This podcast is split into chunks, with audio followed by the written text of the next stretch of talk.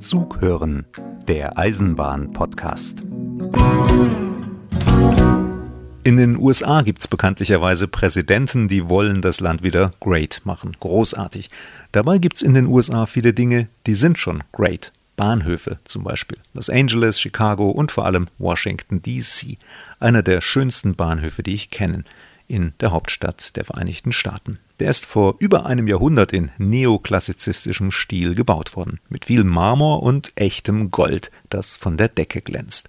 Unter anderem schauen 36 römische Legionärstatuen in der Haupthalle von oben auf die Reisenden. Die sind das letzte Mal in den 80er Jahren des letzten Jahrhunderts geputzt worden. Und jetzt ist die nächste große Reinigung fällig, denn da hat sich einiges an Staub angesammelt und auch der eine oder andere Vogel ließ etwas fallen auf die vornehmen Krieger mit Helm, Schwert und Tunika. Entworfen hat diese Statuen übrigens Louis St. Gordons, der etwas weniger bekannte Bruder von Augustus St. Gordons, Beide waren berühmte Bildhauer und lebten von ungefähr 1850 bis 1910. Der Bahnhof von Washington wird übrigens nicht nur geputzt. Ab nächstem Jahr wird er für 19 Millionen Dollar ausgebaut. Dadurch sollen dann mehr Züge fahren können von der halbstaatlichen Fernverkehrsgesellschaft Amtrak und auch Regionalzüge von Virginia Railway Express. Und mit diesen guten Aussichten sage ich herzlich willkommen zum neuen Zughören Eisenbahn Podcast. Nummer 7 ist es und ich bin Markus Wetterauer. ist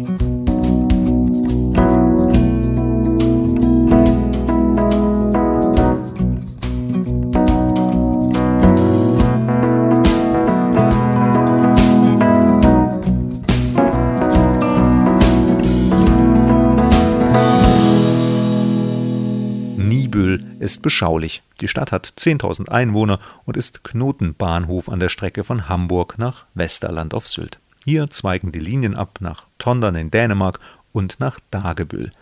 Auf der Linie von Nibel nach Dagebüll fahren die Züge der Norddeutschen Eisenbahngesellschaft NEG. Sie verbinden das nördliche Nordfriesland mit den Fähren auf die Inseln Föhr und Amrum. Und Peter Lemke fährt den weiß-roten Triebwagen. Hier sind so Bedarfshaltestellen. Also wenn hier Leute stehen, halte ich gern. Oder wenn Leute anmelden, dass sie hier raus wollen. Und man kennt die Leute im Haus schon. Ich glaube, hier kommt einer nachher um 1 Uhr mit dem Zug, der will dann immer raus. Und Kirche, da nachher einer um 5, der hat einen Feierabend, der will dann da raus. Also hier an den sagt man, das sind ja bloß Bedarfshaltestellen, Fahrkarten gibt es im Zug. Und Tagen, wenn wir noch umlaufen oder sowas, legen wir die Weichen und sowas ja alles selber. Morgens der erste Zug ist auch immer schön, wenn die Tiere noch laufen und so. Unser Rekord ist, wir haben hier mal jetzt 16 Rehe gezählt auf dieser Strecke, auf diesem Stück. Und die sind jetzt alle versteckt, weil die hier ihre Kids kriegen, Nachwuchs kriegen.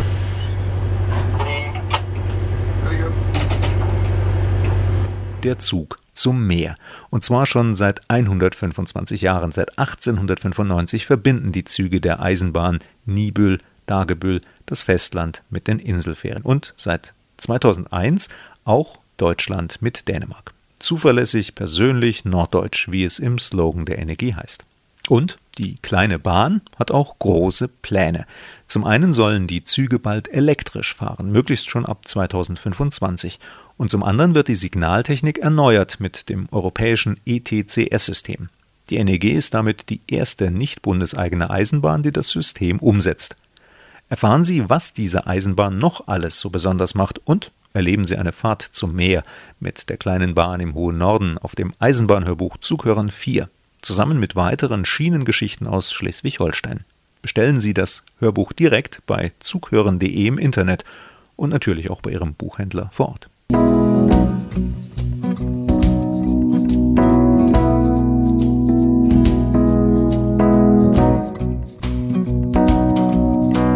Bahnbuch. Lesestoff für und über Züge.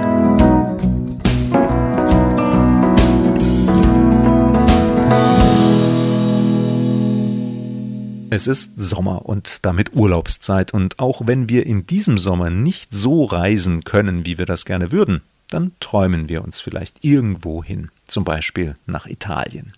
Italien in vollen Zügen heißt ein Buch des Briten Tim Parks und es ist um Klassen besser, als der etwas platt übersetzte Titel vermuten lässt. Zugegeben, der eine oder andere Zug in Italien ist schon gut besetzt, aber es gibt auch viele Züge, in denen es sich angenehm reisen lässt zwischen Bozen im Norden und Palermo auf Sizilien. Und vor allem super günstig. Zumindest wenn man Sonderangebote nutzt und nicht auf den manchmal teuren neuen Rennstrecken unterwegs ist, die es jetzt auch in Italien gibt. Aber dort fahren auch eher Züge für Geschäftsreisende.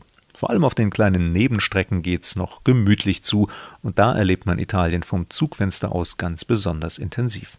Parks beschreibt in seinem Buch die kleinen und großen Strecken, berichtet über monumentale Bahnhöfe wie den in Mailand, über kleine, heruntergekommene Vorortstationen, über seinen Kampf mit den Fahrkartenautomaten und den Beamten am Schalter, er erklärt auch, warum Fahrkarten in Italien so wenig kosten und er zeichnet ein Bild von den Leuten in den Zügen und beschreibt damit auch den Wandel in der italienischen Gesellschaft in den vergangenen 20 Jahren. Themen wie Streiks, Bettler, Zuwanderer, der ständige Kampf mit der überbordenden Bürokratie, auch bei der Bahn, das alles spart er nicht aus. Dazwischen immer wieder philosophische Überlegungen, warum Autofahren seiner Meinung nach den Geist vergiftet oder warum neue Langstrecken-Expresszüge keine Namen mehr haben heutzutage. Das alles mit viel Humor gemischt, den braucht er, wenn er wieder mal gegen mehr oder weniger sinnlose Regeln bei der italienischen Eisenbahn anrennen muss. Tim Parks, Italien in vollen Zügen, ein Goldmann-Taschenbuch, 412 Seiten, 10 Euro. Bürgerbahn. Züge für Menschen. Was der schönste Bahnhof in den USA ist, das wissen wir ja schon. Und jetzt geht es um die Bahnhöfe in Deutschland. Hier hat sich in den vergangenen Jahren auch schon einiges getan. Viele große Stationen sind schon auf Vordermann gebracht worden. Kritiker bemängeln aber, dass sie vielfach vor allem zu Konsumtempeln wurden mit vielen Geschäften, die längst mehr abdecken als nur den Reisebedarf. Also auch zum Sonntagseinkauf anlocken und auch solche Leute, die gar nicht mit dem Zug fahren. Das ist sicher richtig, man braucht nur an die Hauptbahnhöfe in Frankfurt, Berlin, Köln, Hamburg, München oder Leipzig denken. Aber man kann immerhin noch Fahrkarten dort kaufen, sich am Auskunftsschalter Informationen holen. Es gibt Toiletten, Schließfächer fürs Gepäck, einen Friseur, einen Blumenladen, eine Buchhandlung und was zu essen für unterwegs kann man sich auch besorgen. Es sind also noch Bahnhöfe und natürlich kann man sie auch zum Umsteigen benutzen. Das alles ist zwar Konsum, richtig, aber es hilft eben auch, den Unterhalt für die Bahnhöfe zu sichern über die Ladenmieten und es hilft, sie sauber und schick zu halten und das macht das Reisen ja auch etwas angenehmer. In Baden-Württemberg sollen jetzt auch 50 Bahnhöfe in kleineren Städten und Dörfern aufgemöbelt werden. Dafür nehmen Bahn, Gemeinden und Land 430 Millionen Euro in die Hand. Das sind im Schnitt 8,5 Millionen pro Bahnhof. Damit lässt sich dann schon einiges bewerkstelligen. Mit dem Geld soll unter anderem das Umsteigen etwa vom Bus in den Zug leichter werden. Auch Leute mit Kinderwagen, Gehstock oder Rollstuhl sollen es dann einfacher haben beim Ein- und Aussteigen. Dafür ist geplant, Hindernisse aus dem Weg zu räumen, damit mehr Menschen den Weg in den Zug finden. Wenn es nämlich einfacher ist, die Züge zu erreichen, sagt der baden-württembergische Verkehrsminister Winfried Herrmann, dann fahren auch mehr Leute mit. Klar, vor allem an mittelgroße Bahnhöfe ist dabei gedacht, wie Göppingen und Tübingen, Ulm und Eberbach, Offenburg und Bretten. Aber auch kleine Stationen mit weniger als 1000 Reisenden am Tag werden saniert. Dazu gehören Ludwigshafen am Bodensee und Speichingen, Golzhöfe und Ettlingen West, Reukheim und Waldenburg. Und Geld gibt's nicht nur, wenn die Bahn einen eigenen Bahnhof aufhübscht, sondern auch, wenn eine Gemeinde den Bahnhof kauft oder übernimmt und dort Räume einrichtet, die dem Zugverkehr dienen, also einen Warteraum zum Beispiel, ein Café, Stellplätze für Räder, Ladestationen für Elektrofahrzeuge und solche Dinge. Tariftipp: Zugfahren und Geld sparen. Zu Beginn der Corona-Krise haben die Fernbusse in Deutschland wochenlang den Betrieb komplett eingestellt. Jetzt fahren sie wieder und wegen ihrer teilweise günstigen Preise locken sie vor allem junge Fahrgäste an. Die möchte die Bahn natürlich gerne selbst behalten und jetzt hat sie ein neues Angebot auf den Markt geworfen, den Super-Sparpreis Young. Diese Fahrkarten gelten für Reisende bis 27 und die Fahrkarten sind nochmal etwas günstiger als die normalen Sparpreise. Im günstigsten Fall gibt es sie ab 12,90 Euro, mit Bahncard schon für weniger als 10 Euro.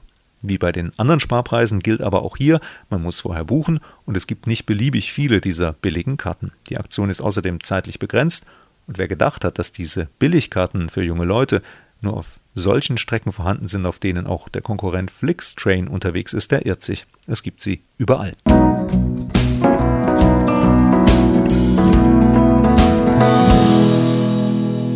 So, und jetzt machen wir nochmal Urlaub. Diesmal nicht im tiefen Süden, wo die Schaffner auf den eingleisigen Nebenstrecken Espresso im Bahnhofscafé trinken, wenn ihr Zug auf den Gegenzug wartet. Nicht im tiefen Süden, sondern es gibt Urlaub im hohen Norden, in Schweden. Dort gibt es die Inlandsbahn, 1300 Kilometer lang von Kristinehamn über Mura bis nach Gällivare im hohen Norden. Früher gab es dort nur ein bisschen Zugverkehr für Touristen im kurzen schwedischen Sommer. Inzwischen setzt ein Umdenken ein und die Eisenbahngesellschaft Inlandsbahn will mehr Güterzüge und auch wieder mehr Personenzüge fahren und damit die dünn besiedelte Region entwickeln. Die Bahngesellschaft gehört den 15 Anliegergemeinden an der Strecke. Gutes Konzept also, wenn auch hier, wie so oft, das Geld für die Pläne immer knapp ist. Aber die Eisenbahn nutzen, um ein ländliches Gebiet weiterzuentwickeln und den Menschen eine Perspektive zu geben, damit sie nicht wegziehen müssen, ist immer gut. Besser als die Strecke stillzulegen allemal. Das war bei der Inlandsbahn übrigens vor 30 Jahren geplant. Und weil das Geschäft inzwischen ganz gut läuft, sucht die Bahngesellschaft auch immer Lokführer. Wenn Sie also Schwedisch können und Zug fahren, dann bewerben Sie sich dort und arbeiten auf einer der schönsten Bahnstrecken in Schweden. Informationen gibt es im Internet unter inlandsbanan.se. In diesem Sinn, das war die Nummer 7 des Zughören Eisenbahn Podcasts. Die Musik ist von Klangarchiv.com. Alles weitere über die Eisenbahnhörbücher von Zughören finden Sie im Internet unter zughören.de. Und wenn Sie direkt dort bestellen, dann bekommen Sie die Lieferung super schnell und portofrei und haben im Zug und zu Hause was zum Zuhören. Danke fürs Zuhören und gute Fahrt bis zum nächsten Mal. Ihr Markus Wetterauer.